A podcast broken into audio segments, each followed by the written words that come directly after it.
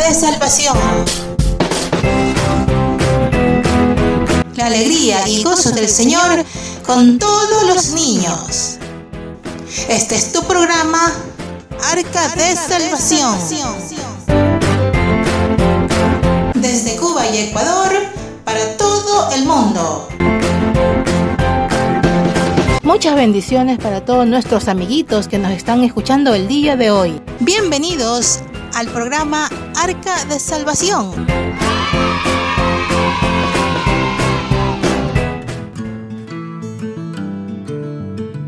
Érase una vez una pequeña niña llamada Amelia. Andaba caminando por el fondo de su casa de un lado a otro, hasta que le dio muchas ganas de entrar en un viejo calponcito con techo que se encontraba en el fondo de su casa. Sus padres lo usaban para guardar cosas viejas en cofres. Le encantaba revisar todo lo que se guardaba en esos cofres. El lugar estaba lleno de recuerdos, como algunos viejos juguetes, una bicicleta, un monopatín con la cuerda rota y fotos antiguas. Los cofres estaban acomodados en forma de escalerita. Parecía fácil trepar en ellos y subir hasta la parte más alta. Entonces Amelia intentó escalarlos poco a poco, hasta llegar arriba. Se veía algo peligroso para ella. Y mientras hacía todo esto, su mamá no se había dado cuenta en dónde se había metido ella. Estando muy curiosa allá arriba, se quedó mirando hacia abajo y le dio un poquito de miedo. También observó esa pared en la parte alta, donde justo el sol entraba como un rayo por medio de unos pequeños agujeritos que reflejaban donde estaba sentada.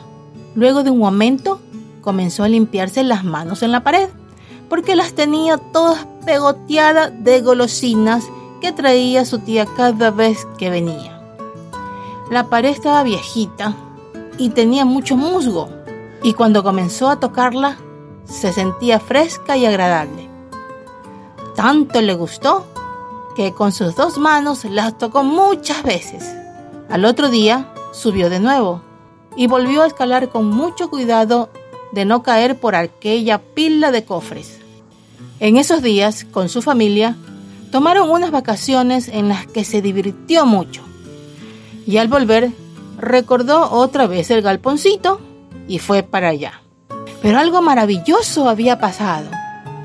La pared gris y oscura que ella había tocado se había llenado de preciosas flores colgantes y brillaban alumbrando todo el lugar con luces coloridas que brillaban por los rayitos de luz que entraban por los huequitos del techo. Salió corriendo a llamar a sus padres y a su hermano para mostrarles lo que sus manos habían hecho. Ellos no lo creían, pero miraban maravillados las flores colgantes. Amelia les explicó varias veces cómo sus manos habían creado algo asombroso ella quedó muy feliz. Cada vez que pasaba por allí, miraba sus manos y luego las flores. Luego de todo esto, Amelia siempre estaba segura de que con sus manos podría hacer obras maravillosas. Pero, ¿qué había pasado?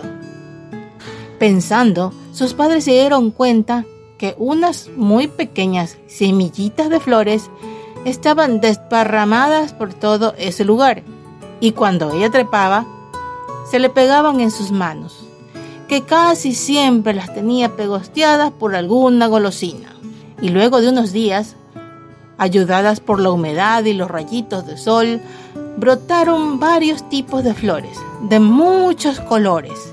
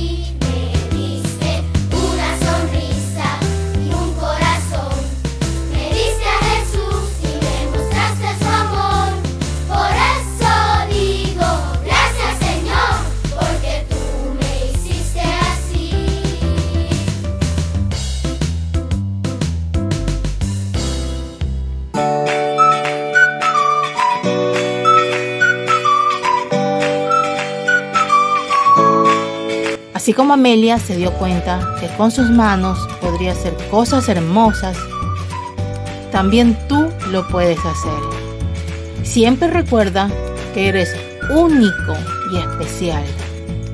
En la vida podrás hacer muchas cosas fuera de lo común. Siempre debes recordar que Dios te hizo especial, con características, cualidades muy únicas, diferentes a los demás. Cada persona tiene sus propias características. Tú tienes las tuyas también. Tú puedes hacer muchas cosas especiales. Piensa en todas las cosas que a ti te gustan hacer y que la haces bien. Jugar fútbol, hacer dibujos, recitar poesías, actuar en una obra de teatro, danzar para Dios, cualquier cosa especial que a ti te gusta hacer. Eres especial como Dios te hizo y Dios puso en ti muchos, muchos talentos especiales. Y en cada uno Dios puso su amor para que tú de esa manera seas único y especial, así como Dios te hizo y así como Dios quiere que sepas y estés seguro de que eres especial. Dios tiene un plan para ti, porque te ama y te hizo especial, porque Dios te hizo así.